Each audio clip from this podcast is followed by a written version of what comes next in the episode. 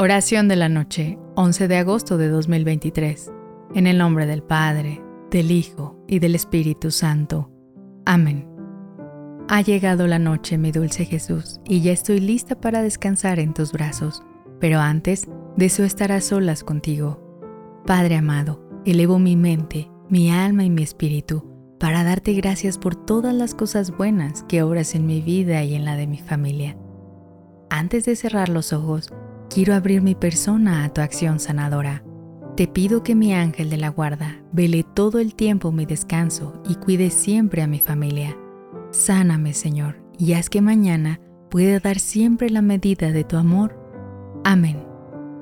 La noche no es solo un momento de descanso para el cuerpo, sino también para el alma. Cada anochecer nos brinda una nueva oportunidad para encontrarnos en un diálogo íntimo con Jesús para reconocer su presencia en los detalles cotidianos y a su vez para agradecer cada bendición y lección.